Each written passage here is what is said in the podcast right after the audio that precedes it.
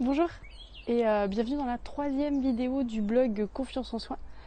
Euh, vidéo que j'ai voulu vous faire euh, pour vous parler un petit peu des, des attitudes d'écoute de porteur et comment, on écoute les gens, comment on réagit. Et, voilà, dans cette vidéo, vous allez voir comment la façon d'écouter et la façon de réagir va clairement déterminer la qualité de la communication que l'on peut établir avec quelqu'un. Alors euh, pour ceux qui connaissent pas euh, le blog Confiance en Soins qui tombe sur cette vidéo, bah, je vous invite à aller découvrir le blog. Vous avez le lien en dessous de cette vidéo. Et euh, vous pouvez vous abonner aussi au passage, hein. ça permettra de, recevoir les news. et puis vous verrez sur le blog, il y a plein de bonus. Donc voilà, vous verrez, il y a le formulaire en bas d'inscription, il y a le lien pour découvrir le blog. Et puis pour tous les autres qui, ont rejoint la communauté depuis un petit moment, eh ben, on se retrouve tout de suite pour cette vidéo tuto qui, j'espère, et je compte sur vous pour me faire des retours, mais je vous fais confiance maintenant, je sais qu'il y a des retours. Euh, je compte sur vous pour me faire des retours sur, euh, euh, sur cette vidéo et sur ce qu'elle vous a apporté. Voilà, allez, on y va, c'est parti. Donc c'est parti. Je vais vous parler de, des attitudes de, Porter, qui est, un psychologue américain. Et, et, surtout, je vais vous témoigner de comment la découverte de ces attitudes de Porter, moi, m'a vraiment aidé à euh, mettre en place une relation d'aide avec les patients et les familles, euh, une relation euh, d'écoute, vraiment, une relation d'écoute active, et, comment j'ai pu essayer de m'adapter en fonction de ce, que je, de ce que je percevais, et comment ma réponse, finalement, elle était plus réfléchie et moins instinctive. Et donc, forcément, j'arrivais ensuite à désamorcer des situations compliquées ou des conflits. Donc, euh, on, va découvrir ensemble euh, d'abord les, piliers de cette relation d'aide. Donc, euh, bien sûr, c'est l'empathie. Alors, très souvent, lorsque l'on parle d'empathie, les gens font des raccourcis en vous disant c'est se mettre à la place de l'autre. si vous avez pu lire le, livre que je vous offre à l'inscription du, blog, vous avez pu voir que c'est impossible de se mettre à la place de l'autre, tout simplement parce qu'on n'est pas l'autre. Euh, pour pouvoir se mettre à la place de l'autre, il faudrait qu'on ait euh, euh, beaucoup de choses en commun, un passé, des expériences, des valeurs, et quand bien même on aurait tout ça en commun, on ne pourrait toujours pas se mettre à la place de l'autre puisque chaque être est unique. Hein. on voit bien chez les jumeaux, ils, grandissent ensemble, ils ont la même éducation, la même famille, le, le, même environnement, les mêmes parents, on leur inculque les mêmes valeurs, et pour autant, ce sont deux personnes complètement différentes qui vont vivre les choses différemment. Donc l'empathie, c'est vraiment cette capacité de comprendre les sentiments de l'autre, comprendre les émotions d'un autre individu. Euh, et, dans un sens plus général, en fait, c'est comprendre ses états non émotionnels et ses croyances. C'est-à-dire, voilà là où il en est, voilà ce qui est important pour lui. Ah d'accord, ça c'est important pour toi. Ok, ben, je l'identifie, je porte pas de jugement dessus, euh, je l'identifie euh, et, je le prends en compte. C'est vraiment ça l'empathie. Hein. Donc on a les sentiments, les émotions, les états non émotionnels et, les croyances. Donc c'est important, je, je, trouve qu'on pose ça ensemble parce que euh, se dire ah ben moi si j'étais dans cette position ou si j'étais dans cette situation voilà ce que j'aurais fait ben c'est pas être empathique hein. être empathique c'est vraiment comprendre ce qui est important pour l'autre alors pour ça, il faut faire attention parce qu'on a nos propres interprétations euh, d'une situation. Et puis, on... alors je vous donne un exemple. Euh, on peut dire, oh là là, mais une prise de sang, ça fait pas mal, c'est une petite piqûre de moustique. Ok, ça, c'est un vécu et un ressenti qui nous est propre. Peut-être que nous, dans notre vie, on a, eu en tout et pour tout euh, six prises de sang depuis qu'on est né. Mais euh, si vous posez la question à un enfant euh, qui a traversé une leucémie aiguë dans son enfance, qui a été hospitalisé pendant plus de 18 mois, qui a vécu les chimiothérapies, les voies centrales, les prises de sang, etc., ben, peut-être que lui, à 35 ans, une prise de sang, ça ne sera pas juste une petite piqûre de moustique. Et ce sera quelque chose de très important. Et il va nous dire que c'est très très compliqué pour lui. Et être empathique, ça va être vraiment euh, euh, prendre en compte euh, le fait que pour lui c'est très très important et donc eh ben on l'entend et on le prend en compte. On va mettre des patchs d'EM là et on va faire une prise de sang différemment pour cette personne parce qu'elle peut nous témoigner que c'est très très compliqué. Alors c'est pas évident hein, parce que très souvent on a des idées préconçues sur les choses et du coup on, a un peu tendance à porter des jugements. On va voir un petit peu plus tard là avec les attitudes, mais on a un peu tendance en fonction de, ce que l'on est nous à porter des jugements sur, euh, sur ce que l'autre nous témoigne. Et ça, c'est pas être dans l'empathie. Hein. Donc c'est vraiment comprendre ce que l'autre peut ressentir en fonction de ce qu'il est et de ses croyances et de ses idées, et non ce que moi je veux savoir.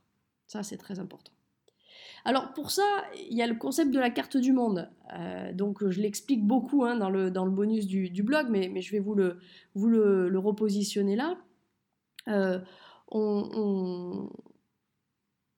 Ouais, voilà, je vous invite à télécharger le bonus que j'offre sur le blog, mais enfin, ça vous, euh, vous pouvez les, je, vous l'avais déjà dit au début de la vidéo. Donc, dans une carte du monde, je ne sais pas si vous savez, mais les planisphères, euh, selon là où ils sont édités dans le monde, les continents ne sont pas placés au même endroit. Les planisphères édités en Europe, l'Europe est au centre. Les planisphères édités aux États-Unis, c'est les, Amériques qui sont au centre. Et pareil pour l'Asie. Et donc, je trouve cet exemple très. Euh, très marquant parce qu'au final, en fonction de qui on est et de là où, on, se, où on vit, on va mettre au centre ce qui est le plus important pour nous. Et bien la carte du monde, c'est ça. C'est-à-dire que chaque individu va créer sa propre carte dans sa vie et euh, va placer au centre ce qu'il y a de plus important, ce qui pour lui est le plus précieux, ce sur quoi il est prêt à se battre, les valeurs qu'il veut défendre, ce en quoi il croit. Tout ça est au centre. Et au fur et à mesure que l'on s'éloigne du centre de la carte, on va euh, mettre des choses qui sont de moins en moins importantes. Et donc à la fin, sur la périphérie de notre carte du monde, nous avons généralement des choses auxquelles on est prêt à renoncer, euh, des choses qu'on est prêt à perdre, des choses pour lesquelles on n'est pas forcément prêt à se battre. Et, euh, donc, il faut vraiment que vous la visualisiez, cette carte du monde, parce qu'elle est, vraiment très personnelle et très singulière. Au milieu, on va mettre ce qui nous appartient, nos priorités, nos valeurs, nos croyances, notre culture, notre éducation. Et donc cette carte du monde, elle va être extrêmement personnelle et singulière. Et il y a sur Terre autant de cartes du monde qu'il y a d'individus. Et donc à chaque fois que vous rencontrez quelqu'un, vous avez vos deux cartes du monde qui se rencontrent. Alors, lorsque l'on rencontre quelqu'un qui a la même carte du monde que nous, enfin en tout cas qui a placé à peu près au même endroit les, mêmes priorités, ben, ça va coller. C'est clairement ces gens auxquels on dit ah euh, tout de suite ça l'a fait, on se sent connecté, on pense les mêmes choses, on croit aux mêmes choses, on, peut parler des coups de foudre, on peut parler euh, des coups de foudre amoureux, amicaux, euh, des rencontres entre collègues, des patients qu'on aime particulièrement, auxquels on se sent de, très proches. Euh, et puis, il y a des cartes du monde qui ne se superposent absolument pas. Et donc là, c'est compliqué. Et c'est là que commencent à naître euh, des tensions parce que euh, on observe la carte du monde de l'autre, ça nous plaît pas, on juge, on dit ah non toi t'as pas mis ça là au centre de ta carte, mais moi oui, etc. Et donc lorsque les cartes du monde sont très différentes, c'est à ce moment-là qu'on observe les relations les plus conflictuelles et les plus compliquées. Alors, euh, Elias euh, Hull Porter, c'est un psychologue américain du XXe siècle hein, qui est décédé à la fin euh, des années 80 et qui a pu, au cours de sa carrière, au contact de ses, patients, mettre en évidence une, typologie d'attitudes qu'il a identifiées et qui s'appelle les six attitudes d'écoute de Porter. Alors, il était très proche de Carl Rogers, qui est le, papa de la relation d'aide. Et vraiment, euh, euh, pour lui, euh, nous avons en nous ces six attitudes d'écoute. Et selon comment on va les utiliser, on va être plus ou moins dans une relation d'aide. Et ces attitudes d'écoute, il y en a qui utilisent les six, il y en a qui en utilisent cinq, d'autres quatre, trois, deux ou une seule. Quand même assez rare, une seule mais on, a des attitudes qu'on aime bien, dans lesquelles on se sent bien, qui est une zone de confort, et puis des attitudes dans lesquelles on ne se sent pas du tout confortable et donc on n'utilise pas. Alors, comme tant qu'on ne l'a pas mis en évidence, ce sont des choses très naturelles et spontanées, euh, on, ne le sait pas, donc on n'y fait pas attention. Euh, dans notre vie personnelle, euh, j'ai envie de vous dire, utilisez les attitudes d'écoute que vous voulez, ça ne regarde que vous et votre entourage. Seulement au boulot, on ne peut pas se permettre, euh, quand on veut vraiment être dans une relation d'aide, on ne peut pas se permettre d'écouter de la même façon que euh, on écouterait notre ami, notre frère, notre soeur, nos parents. notre époux, notre épouse. C'est pas possible. On ne peut pas être que dans la spontanéité. C'est important d'avoir une posture d'écoute, c'est-à-dire que c'est important de se mettre dans une certaine posture et une certaine disponibilité pour dire je reçois ce message, ça me fait ça, mais voilà professionnellement ce que je renvoie. Parce qu'on ne peut pas réagir perpétuellement dans euh, le tac au tac, l'instinctif, parce que sinon c'est trop spontané et c'est là où on, a, euh, on assiste à des maladresses verbales qui peuvent être très mal vécues de la part des patients et, des familles. Donc, euh, ce qu'on va voir là, c'est que on, va, les voir, les six, on va les identifier, et donc vous allez pouvoir voir qu'en fonction des personnes, en fonction des moments de la vie euh, de, chaque personne que vous rencontrez, euh, vous allez utiliser une ou l'autre de, ces attitudes, et que le fait d'utiliser celle-là plutôt que celle-là va clairement déterminer l'échange euh, et, la qualité de votre écoute. C'est-à-dire que si, vous commencez à vous les approprier, ce que, je vous souhaite euh, à l'issue de, cette vidéo, euh, si vous commencez à vous les approprier, vous allez pouvoir changer votre qualité de, de relation, vous allez pouvoir changer votre style d'écoute. Et donc forcément, vous allez pouvoir changer l'échange. Parce que vous allez devenir le maître à bord, le maître de la relation. Et ça, c'est hyper important. Alors, Bien sûr qu'à l'issue de cette vidéo euh, qui va durer euh, une quinzaine de minutes, euh, vous n'allez pas devenir des as des six attitudes d'écoute de porteur. Mais par contre, vous allez pouvoir poser de la conscience sur ce qui se passe. Et le fait de poser de la conscience sur ce qui se passe, c'est déjà un début de processus pour arriver tranquillement à les, assimiler, à les intégrer et à les réutiliser. Alors ces six, ces six attitudes, pardon, quelles sont-elles? On a la solution, l'interprétation, le jugement, le soutien, les questions, la reformulation. Alors on va les voir une par une. La solution. Alors la solution, c'est la recherche de solutions immédiates. C'est action-réaction. On réagit par l'action en poussant à l'action on voit tout de suite l'issue que l'on choisirait, nous, si nous étions à la place du patient. Et donc, plutôt que d'aider le patient à trouver sa propre solution, on va lui calquer notre propre solution. Et très souvent, on n'est pas assez patient pour adapter la solution à l'autre. Et alors, qu'est-ce que ça génère chez l'autre? Ça génère à ce moment-là un sentiment que l'on veut se débarrasser du problème au plus vite et que l'on ne cherche pas à comprendre comment lui vit les choses. Donc, je, vous donne un exemple concret.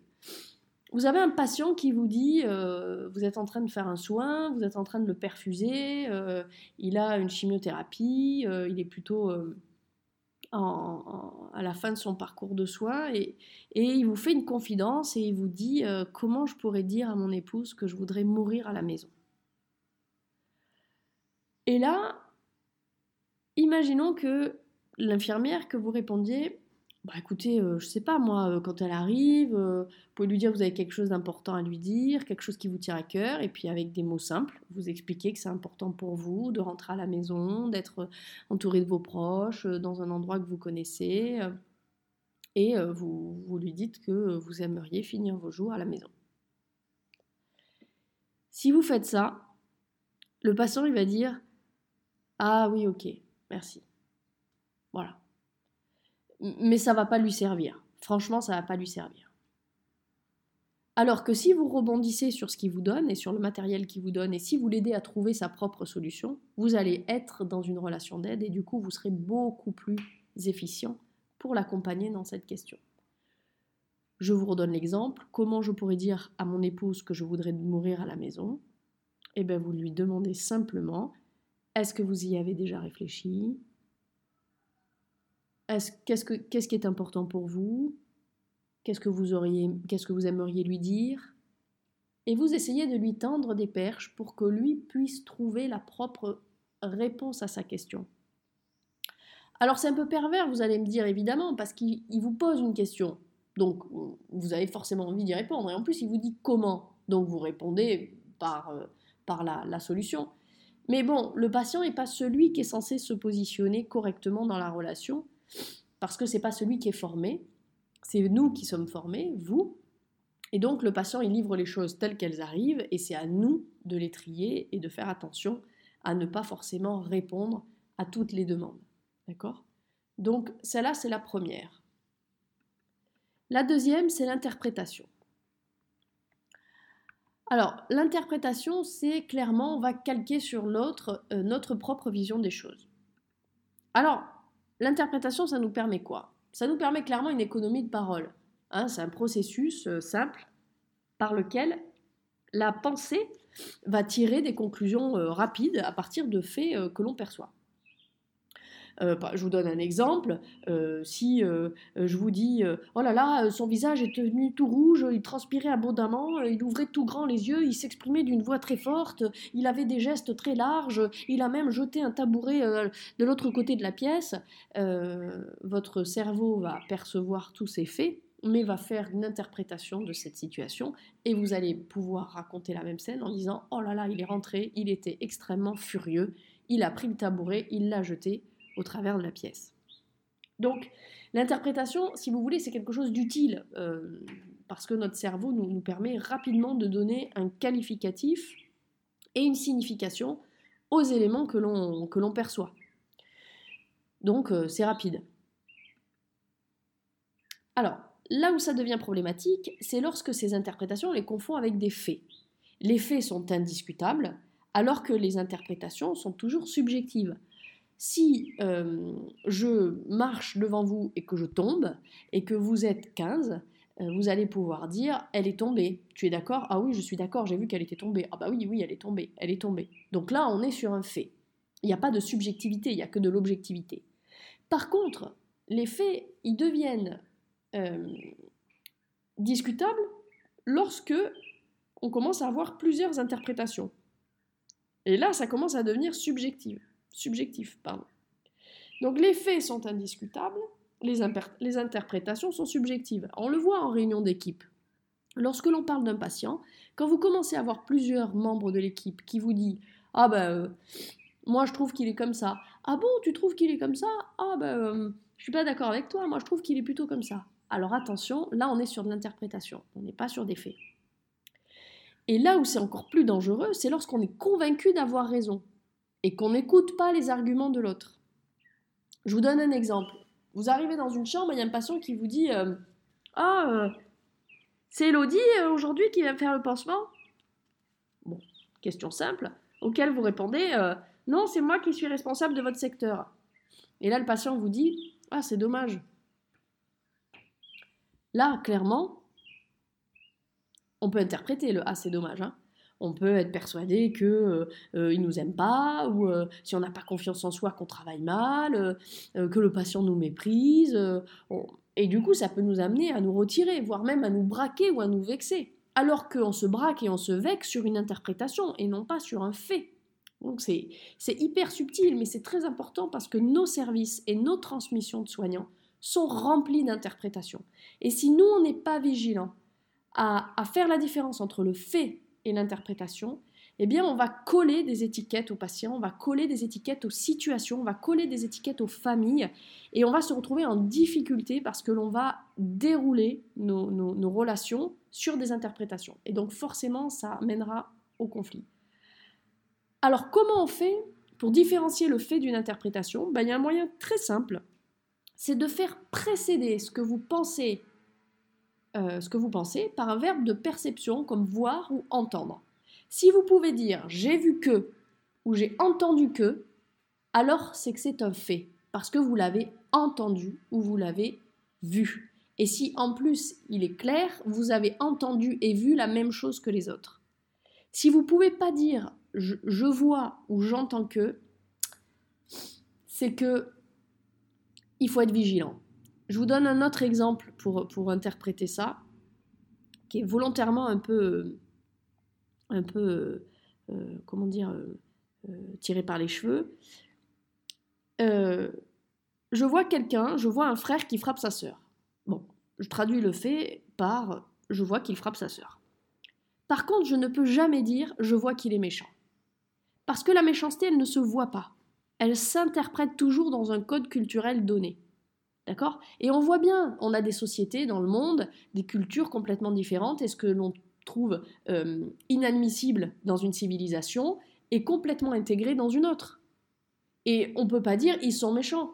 Bah non, c'est leur culture. Eux, ils n'ont pas l'impression de dérouler dans la méchanceté. Mais nous, on a une culture différente et du coup, nous, on a l'impression que eux déroulent dans une méchanceté. Je sais pas si vous voyez la nuance, mais c'est hyper important. Donc à ce moment-là, vous dites pas je vois qu'il est méchant, parce que sinon vous collez une étiquette à ce frère. Par contre, vous pouvez dire moi, j'en conclus qu'il est méchant. Moi, avec ce que je suis, avec ma propre carte du monde, je conclus que cette personne est méchante.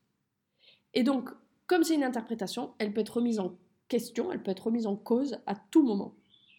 Ce n'est pas quelque chose de figé, ce n'est pas un fait. Et donc ça permet le débat et ça permet d'ouvrir vers d'autres euh, façons de voir en fait.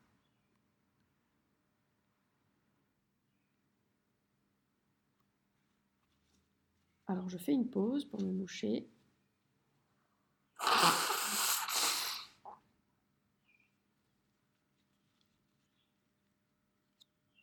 Le jugement. Ah, le jugement, il a la vie.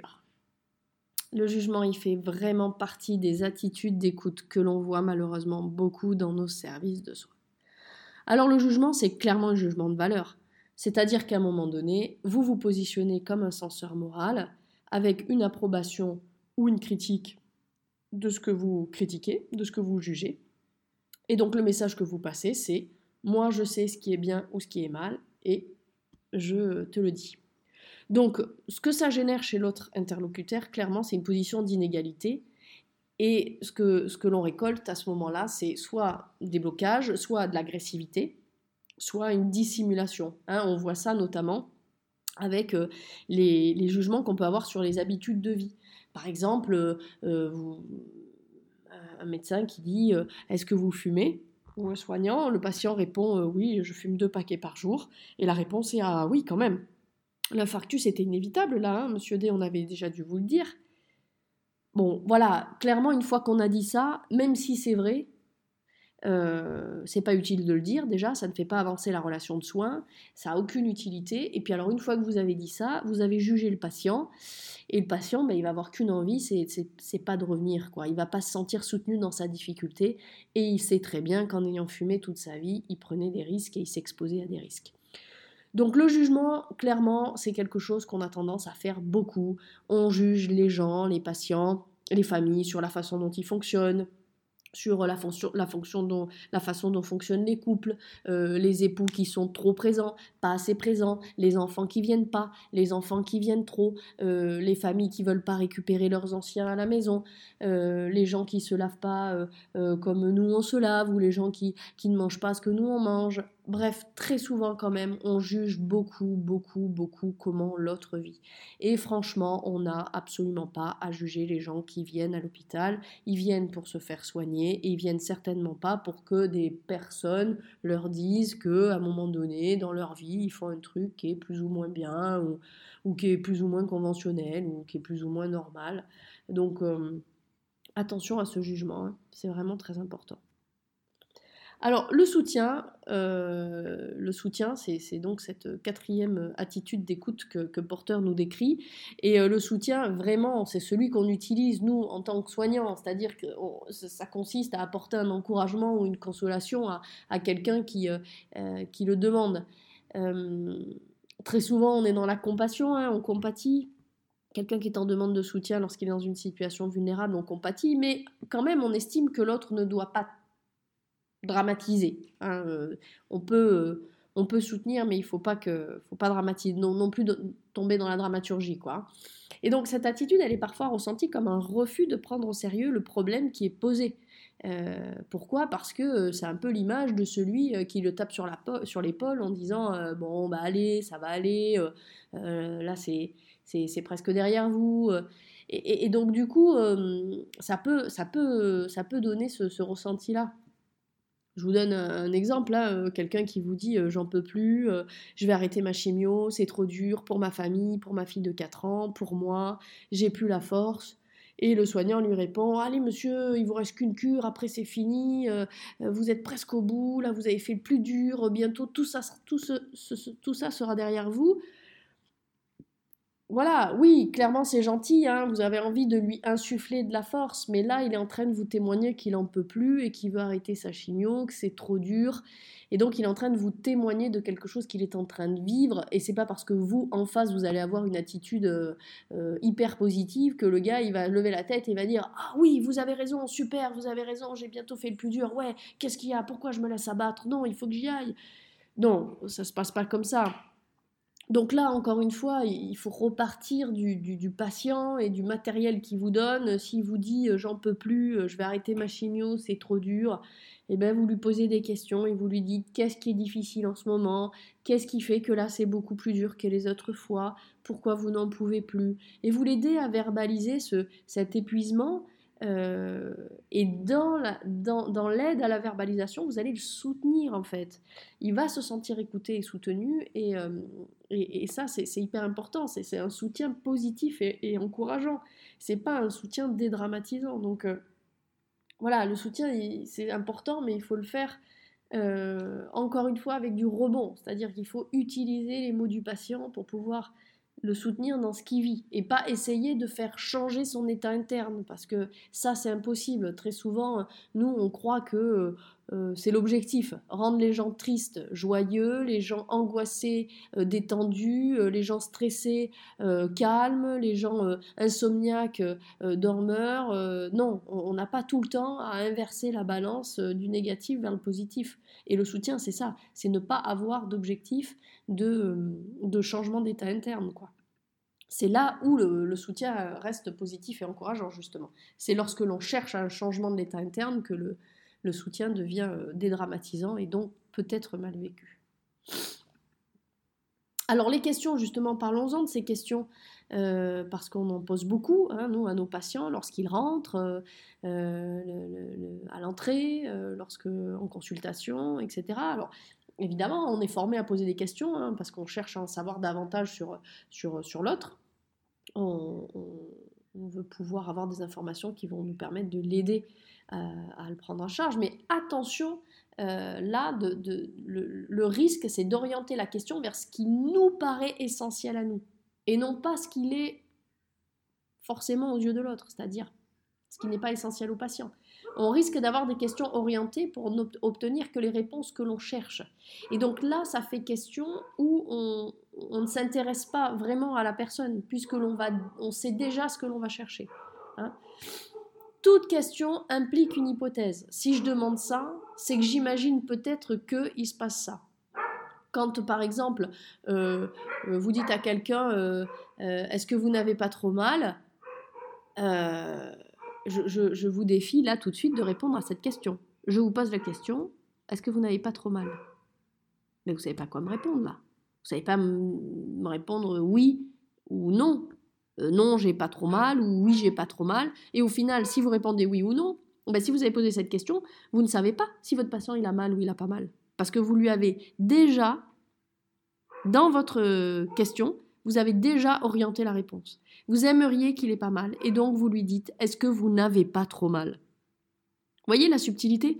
Donc en disant est-ce que vous n'avez pas trop mal, l'autre est enfermé et ne peut pas répondre vraiment sur ce qu'il ressent.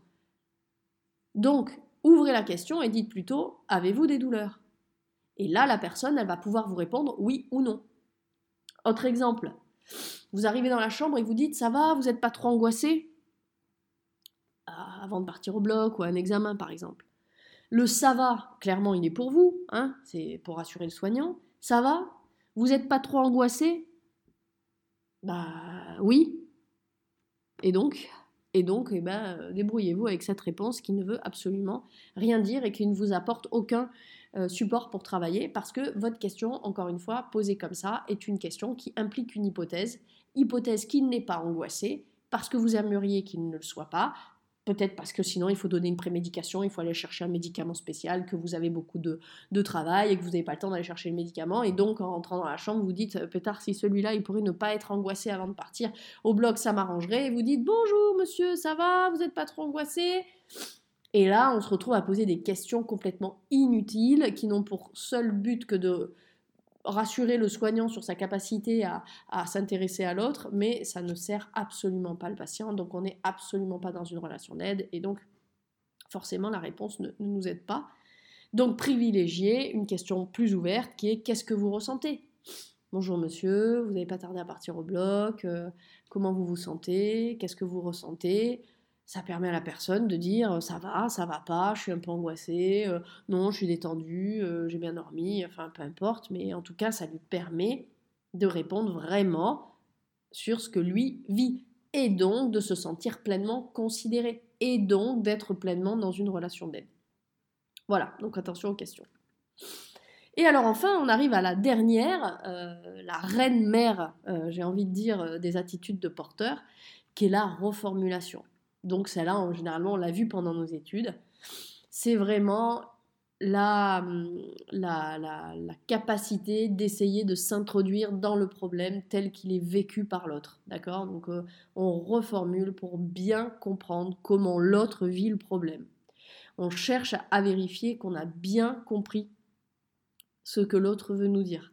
Et du coup, on essaye d'amorcer le dialogue et en, lui prouvant qu'on l'écoute sans préjugés. Parce que vraiment, le message qui, est sous-entendu, c'est est-ce que j'ai bien compris ce qu'il a voulu me dire? Et donc là, que lorsque vous reformulez, l'autre il se dit waouh, il est hyper présent, euh, il m'écoute, il reprend mes mots, il reformule ce que je lui dis, il est là, ici et maintenant, le soignant n'est là rien que pour moi. Vraiment, la reformulation, c'est ce qui va vous ouvrir les portes de la relation d'aide.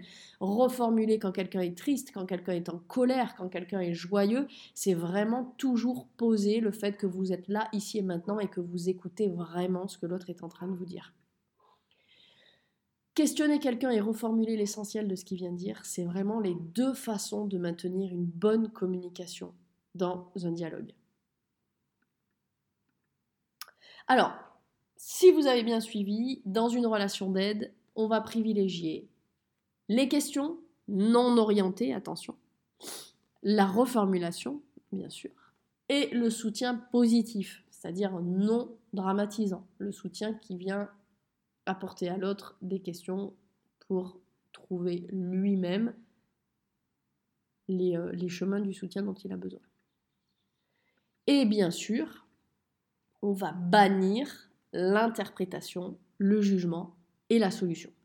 Alors, bien sûr, dans votre vie perso, si votre copine elle débarque un soir euh, en larmes en vous disant que euh, John est, un, euh, vraiment un salaud et qu'il l'a plaqué comme une vieille chaussette et qu'elle vient manger un pack de glace au chocolat noir en pleurant sur votre épaule, vous pouvez tout à fait lui dire mais T'inquiète pas, de toute façon, ce mec, il en valait pas la peine, euh, il était vraiment bidon, il t'aurait jamais rendu heureuse, euh, un de perdu, dix de retrouvé, tu vas voir, on va sortir, tu vas te retrouver vite avec quelqu'un. Là, vous pouvez y aller, hein. Interprétation, jugement, solution, euh, si vous avez envie, allez-y. Vous êtes dans votre sphère privée. J'ai envie de dire, faites ce que vous voulez. Mais à l'hôpital, à l'hôpital, vous bannissez ces attitudes. Alors si si vous sentez que vous les utilisez beaucoup, alors c'est intéressant de pouvoir euh, se former et travailler dessus pour réussir à les mettre au vestiaire en même temps que les affaires, ces attitudes d'écoute. Si vous avez de manière très innée et spontanée déjà une attitude de reformulation, de soutien positif, etc., c'est très intéressant. Mais très souvent, ce que l'on voit, c'est le soutien dédramatisant qu'on a beaucoup, nous, en tant que soignants, des questions orientées, très souvent on les a, de la solution, très souvent, et puis euh, toujours euh, de l'interprétation et un soupçon de jugement. Euh, donc c'est pas évident. Alors, comment faire? Bien sûr, je vous vois venir. Si cette vidéo vous plaît, franchement, si c'est un sujet qui vous intéresse, moi je ne sais pas du tout, hein, je, vous fais cette vidéo, j'attends beaucoup de vos retours pour savoir si, si ça vous intéresse. Moi j'ai un formulaire qui permet clairement de, de répondre à, des questions sur des situations données et euh, comme un test hein, dans un magazine, euh, vous entourez les réponses et puis euh, ça vous permet d'évaluer quelles sont les attitudes d'écoute que vous utilisez le plus. Et donc ça vous permet de savoir où vous êtes. Et donc ça fait un petit état des lieux, j'ai envie de dire, de, là où vous partez. Donc si jamais ça vous intéresse, n'hésitez pas à commenter la vidéo en, dessous ou à laisser un message sur le blog ou en bas de l'article, euh, soit en bas de l'article, soit en bas de la vidéo. Et si vous êtes nombreux à, me faire des retours, je, ferai bah, je, ferai un retour avec le questionnaire que je vous offrirai pour pouvoir, pour pouvoir évaluer vos, attitudes et que vous puissiez avoir une base de départ pour, pour savoir bah, justement comment travailler, comment se perfectionner, améliorer ces attitudes d'écoute. Voilà, eh bien écoutez, je vous remercie. J'espère que cette vidéo vous a plu. Euh, bien sûr, on se retrouve sur le blog dont vous voyez l'adresse ici, confianceensoin.com. N'hésitez pas à partager, liker, à en parler autour de vous. Hein. Je vous rappelle que vraiment, mon objectif, c'est mettre à profit toutes les ressources que moi j'ai appris dans les différentes formations que j'ai faites et qui m'ont vraiment vraiment sauvé la vie et qui me permettent aujourd'hui d'être épanouie dans mon boulot de soignante. Donc euh, voilà, je, démarre, je, continue, je vous envoie des outils au fur et à mesure. Euh, donc si ça vous plaît, n'hésitez pas à partager autour de vous parce que euh, faut vraiment vraiment qu'on s'occupe des, des soignants. Voilà, et eh ben je vous fais bah, plein de gros bisous hein, quand même à toute la communauté et puis je vous dis à bientôt et euh, on se retrouve euh, derrière un article, une vidéo, euh, une page Facebook, le blog. voilà. À tout bientôt. Bye bye.